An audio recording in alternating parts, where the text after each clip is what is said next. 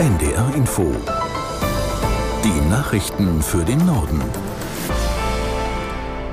Um 18.30 Uhr mit Tarek Yusbashi. Warnstreiks bei der Deutschen Bahn sind vorerst vom Tisch. Die Eisenbahngewerkschaft EVG hat das Schlichtungsangebot des Konzerns angenommen. Aus der NDR Nachrichtenredaktion Christiane Rüther. Der Bundesvorstand der EVG hatte rund zwei Stunden über das Schlichtungsangebot der Bahn beraten und sich dann dafür entschieden.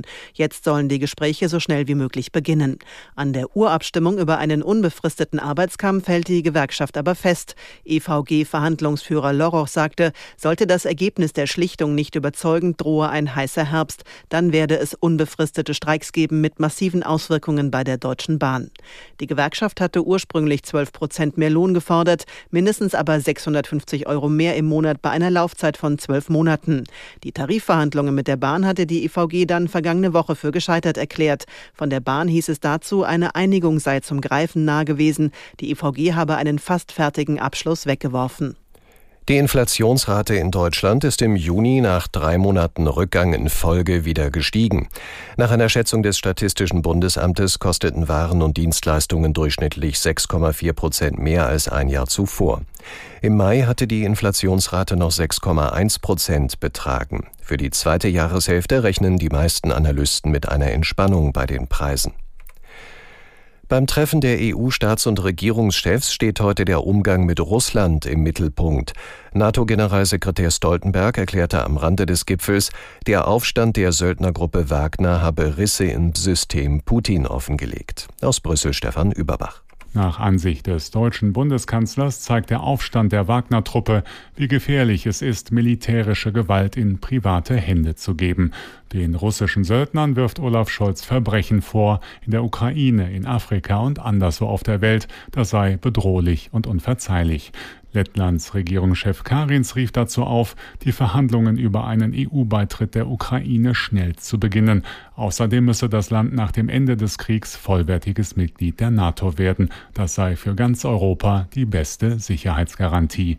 Die estnische Ministerpräsidentin Kallas und Litauens Präsident Nauseda verlangen, dass sich der NATO-Gipfel in Vilnius auf einen Fahrplan für die Aufnahme der Ukraine verständigt.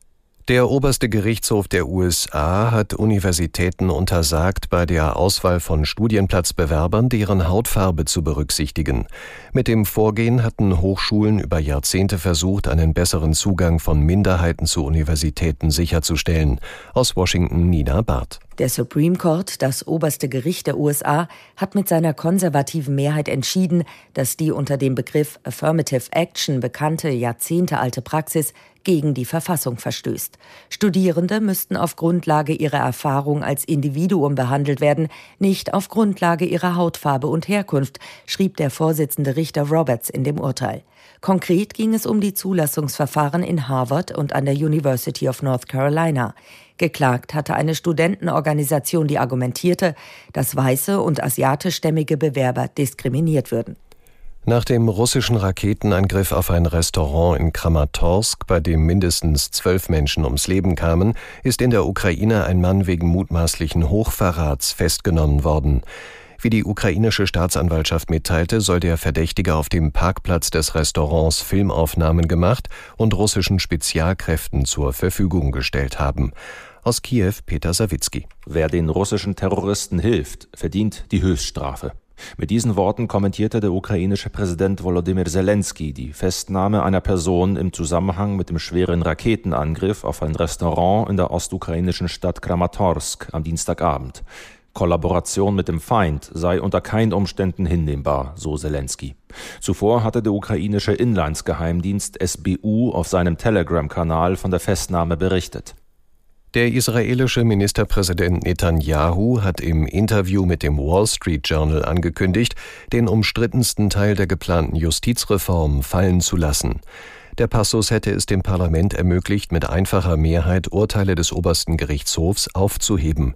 Aus Tel Aviv Clemens Fehrenkotte. Seit Bekanntwerden der sogenannten Justizreform im Januar hatten Hunderttausende Israelis jeden Samstagabend regelmäßig gegen das Vorhaben der rechtsnationalreligiösen Regierung demonstriert. Sie betrachten vor allem den Passus, den Netanyahu nun aus dem Gesetzespaket streichen lassen will, als einen direkten Angriff auf Demokratie und Gewaltenteilung. Den landesweiten Protesten hatten sich unter anderem auch führende Oppositionspolitiker, Reservisten der Armee und Mitglieder der israelischen Sicherheitsdienste angeschlossen. Der VW-Konzern setzt Audi-Chef Düßmann ab. Nachfolger soll er Anfang September Gernot Döllner werden, teilte Audi im Anschluss an einer Aufsichtsratssitzung mit. Döllner sei jetzt die richtige Person, um die Produktstrategie und die Aufstellung von Audi in den wichtigen Märkten weiter zu schärfen, sagte Aufsichtsratschef Döss. Nach Informationen des Handelsblatts muss Düßmann seinen Posten nach internen Querelen räumen. Auch der Spiegel berichtet über wachsende Kritik innerhalb des Unternehmens.